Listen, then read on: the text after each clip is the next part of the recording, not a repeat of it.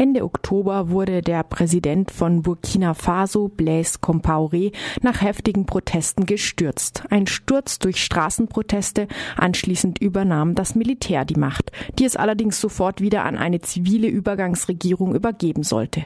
Vor gut zwei Wochen wurden dann ein Übergangspräsident Michel Cafando und ein Übergangsregierungschef Isaac Zida ernannt. Sie sollten das Land ein Jahr lang bis zu den Neuwahlen führen. In welche Richtung sich das Land mit diesen beiden Männern an der Spitze entwickelt und ob sie den Anspruch einer zivilen Regierung erfüllen, darüber möchte ich nun mit dem Pariser Journalisten und Autor Bernard Schmidt sprechen. Er hatte bei Radio Dreieckland kurz nach dem Sturz, Sturz Compaorés dessen politischen Werdegang dargestellt, eine Karriere, die mit dem Sturz und der Ermordung seines Vorgängers Thomas Sankara begonnen hatte und mit Protesten gegen eine x-te Amtszeit qua Verfassungsänderung zu Ende gegangen war.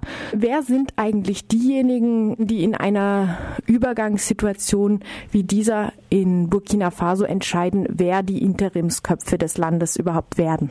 Dafür gibt es einen Übergangsrat und der ist anteilsmäßig zusammengesetzt aus Führungsleuten der bisherigen Oppositionsparteien, aus Angehörigen des Militärs aus Angehörigen der sogenannten Zivilgesellschaft. Das sind also NGOs, Frauenorganisationen und äh, ähnliche Vereinigungen und auch aus Angehörigen, es sind also insgesamt 90 Leute und darunter sind auch zehn Angehörige des bisherigen Regimes. Äh, die haben sich also äh, vor 14 Tagen, vor gut 14 Tagen tatsächlich zuerst auf die Person des Übergangspräsidenten geeinigt. Du hast ihn schon angesprochen, Michel Cafando. Inzwischen gibt es auch einen Übergangspräsidenten Premierminister, ein nicht ganz alter, aber schon älterer Bekannter, weil es der äh, Oberstleutnant äh, Isaac Sida ist, der während der kurzzeitigen Armeeführung nach dem Sturz Compaorés Anfang November äh, damals Interimspräsident war. Also der wird jetzt sozusagen recycelt und kehrt wieder als Premierminister der Übergangsregierung, das ist also ein Vertreter der Armee. Und es gibt jetzt auch einen äh, Präsidenten des Übergangsrats selbst, dieses 90-köpfigen Gremiums, das ist ein äh, Journalist, äh, Sheriff Si, der Herausgeber einer Wochenzeitung namens Bendra und der steht diesem Übergangsrat vor. Wie gesagt, da gibt es einen Proport. Der Übergangsrat, das sind 30 Leute aus der bisherigen Opposition, je 25, also das hält sich ungefähr die Waage von Armee und Vertretern der Zivilgesellschaft, also Presse, NGOs haben wir genannt. Und das sind auch zehn Leute aus, aus dem alten Regime. Mhm. Also die Armee spielt immer noch eine große Rolle. Du hast jetzt schon äh, einen kurzen Überblick gegeben. Wenden wir uns dem Übergangspräsidenten Michel Cafando zu. Er war UN-Botschafter und Außenminister, wenn ich das richtig sehe, unter dem Vorgänger von Thomas Sankara.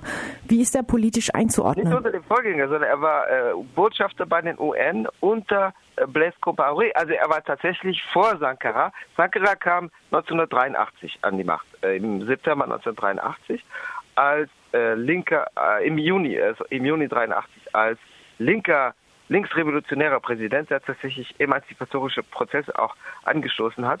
Kafando war kurzzeitig vor Sankara Außenminister, also 1981, 82 aber er war vor allem 13 Jahre lang Botschafter bei den UN, also Vertreter des Regimes in Burkina Faso von 1998 bis 2011 und hat damals die Macht von Blaise Compaoré vertreten. Das ist durchaus ein Mann des alten Regimes. Er hat keine direkte Rolle gespielt äh, bei der vor allem grassierenden Korruption, aber auch bei der Repression, also es handelte sich unter dem Compaoré-Regime um selektive, um eine Repression niedriger Intensität. Es war kein Regime, das Massenhinrichtungen vorgenommen hat, sondern es handelte sich um dosierte, gezielte Repression, die aber nichtsdestotrotz einigen Dutzend Menschen im Laufe der 27 Jahre von Blaise Compaoré an der Macht äh, das Leben gekostet hat. Der spektakulärste Fall war der von Norbert Songo, ein Journalist, der zusammen mit drei weiteren Menschen in seinem Auto verbrannt wurde 1998. 1998 war das Jahr, an dem äh, Cafando als äh, UN-Botschafter seines Landes und damit auch des dort amtierenden Regimes begonnen hat. Er ist also auch nicht zurückgetreten in dem Kontext. Er hat keine direkte Rolle gespielt, das wollte ich sagen, im Zusammenhang mit der Steuerung der Repression oder auch mit der Korruption, sondern er war in New York, aber er war durchaus ein loyaler Vertreter des alten Regimes. Das heißt, er ist durchaus ein Mann, der auf diplomatische Weise und ohne direkt Position zu beziehen in den innenpolitischen Auseinandersetzungen in der Lage war, loyal zum alten Regime zu stehen und der demnach theoretisch auch in der Lage sein dürfte, loyal, äh, also in Anführungszeichen loyal zu den alten Mächten, die für eine äh, Kontinuität im Übergang zu sorgen. Hm. Das heißt, er steht nicht gerade für einen Wandel. Er ist auch erst der Dritte gewesen auf der Liste der Favoriten für dieses Amt. Ähm, zunächst war ihm der Erzbischof Paul Uedraogo vorgezogen worden, den du beim letzten Interview schon als einen Favoriten genannt hattest. Und zum anderen stand da auch noch der Journalist Newton Ahmed Bari auf der Liste. Beide lehnten ab. Ist die Aufgabe so unattraktiv oder gar gefährlich in einem Land? Wo so oft geputscht wird?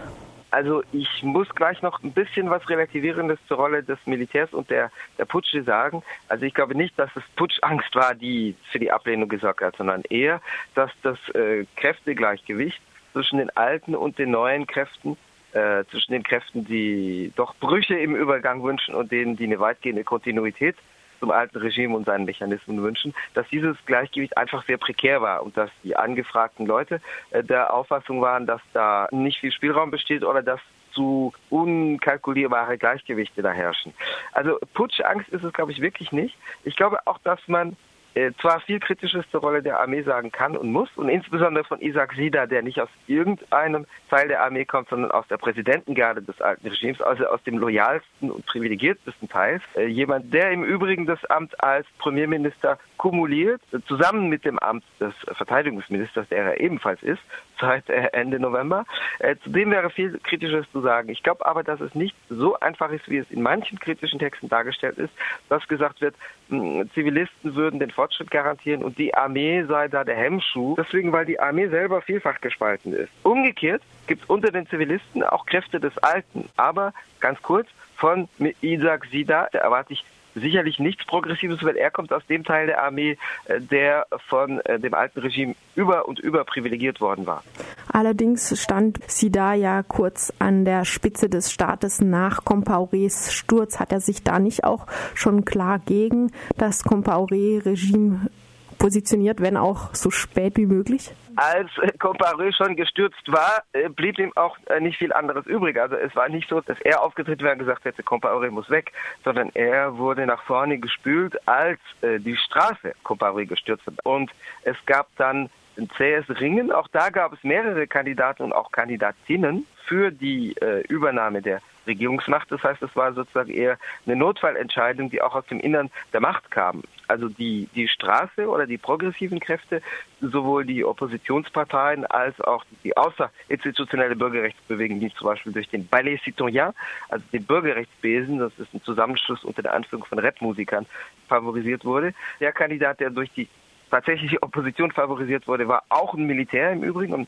pensionierter Militär, Kwame Longwe, der als integer galt, weil äh, Koparoi ihn geschafft hatte, weil er bei bestimmten Korruptionssachen nicht äh, mitziehen wollte. Der konnte sich aber nicht durchsetzen. Es gab dann andere Kandidatinnen, auch zum Beispiel die Vorsitzende einer Oppositionspartei, äh, Sereme, Saran Sereme. Äh, das war dann äh, sie da, der das Rennen machte, der aber von innen geschoben worden ist. Also da waren es eher auch Kräfte des alten Regimes, die sagten, okay, äh, unser Kopf ist abgefallen, jetzt müssen wir einen neuen hinsetzen. Er hat es ja dann, wie gesagt, auch nicht lange gemacht an der Macht, ein paar Tage, und ist dann aber wieder aufgetaucht. Ja, und da in diesem Amt wird er jetzt für ein ganzes Jahr sitzen. Das ist ja gar nicht so kurz. Gab es da auch nochmal Proteste aus der Bevölkerung oder ist erstmal Ruhe? Nein, die gehen weiter. Also es gab tatsächlich auch Proteste auf der Straße gegen die Personalentscheidungen an der Spitze. Und das gibt es eben auch an anderer Stelle äh, Gärungsprozesse, wie es in so einem Übergangsprozess eben der Fall ist. Wie du schon sagst, die Personalentscheidungen sind nicht unbedeutend. Einerseits, weil sie für ein Jahr getroffen werden, aber nicht nur deswegen ist es bedeutend, weil es eine Weile dauert, sondern auch, weil äh, die jetzt amtierenden Übergangsmächte die Wahlen organisieren. Das heißt, die Frage wird natürlich auch sein, wie ehrlich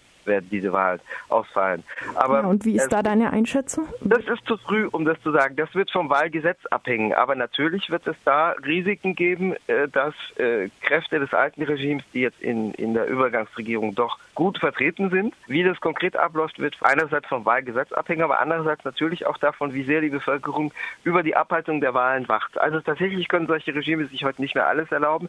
Deswegen, weil erstens natürlich die Erfahrung mit dem Sturz von Blaise Compaoré durch die Straße da ist und auch weil einfach die Bevölkerung heute dadurch, dass sie über Handys verfügen zum Beispiel, die Wahlergebnisse besser überwachen können. Weil früher war es so, dass es eine Auszählung gab vor Ort, die mehr oder weniger kontrolliert wurde, dass dann aber beim Zusammenrechnen oder bei der Übertragung der Ergebnisse in die Hauptstadt geschummelt wurde. Aber dadurch, dass Leute über Handys, iPhones und ähnliche Technologien verfügen, ohne jetzt zu sagen, die Technik ist es und die Technik löst alle Probleme der Menschheit, aber das erleichtert natürlich die Kontrolle, weil die Leute dasselbe machen. Das heißt, die Leute können auch sozusagen die Ergebnisse zentralisieren, weil sie sich untereinander schnell SMS per Handy schicken und zusammen telefonieren können. Und weil sie vor Ort über Telefon verfügen, da wo sie sind, im Wahlbüro. Davon wird es abhängen und es wird natürlich auch von dem abhängen, was im Land passiert.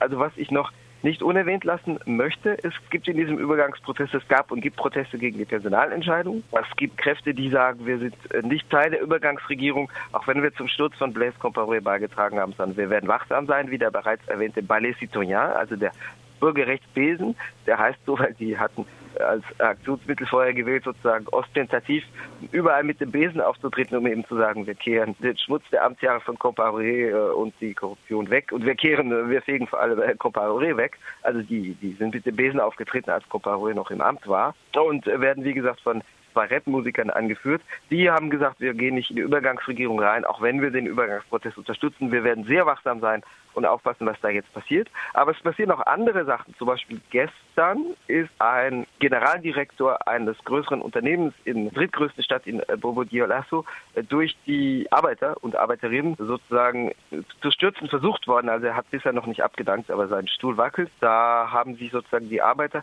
und Arbeiterinnen zusammengeschossen und gesagt, wir, wir wollen den nicht mehr, weil er ein Mann des alten Regimes ist und auch jemand, der sich bedient hat und der an aktiver Korruption äh, teilgenommen hat. Also dieses Unternehmen ist die baumwollverarbeitende Fabrik und da findet sozusagen ein sozialer Gärungsprozess statt. Das ist jetzt ein spektakuläres Beispiel, weil das eines der größeren Unternehmen im Land ist. Das findet aber auch anderswo statt. Also in so einem Übergangsprozess machen sich natürlich wie in anderen Fällen von Übergangsprozessen auch Kräfte äh, bemerkbar, die nicht so einfach wieder wie der Geist in der Flasche verschwinden werden. Das ist jedenfalls die Hoffnung, äh, die man setzen kann in so einem Übergangsprozess.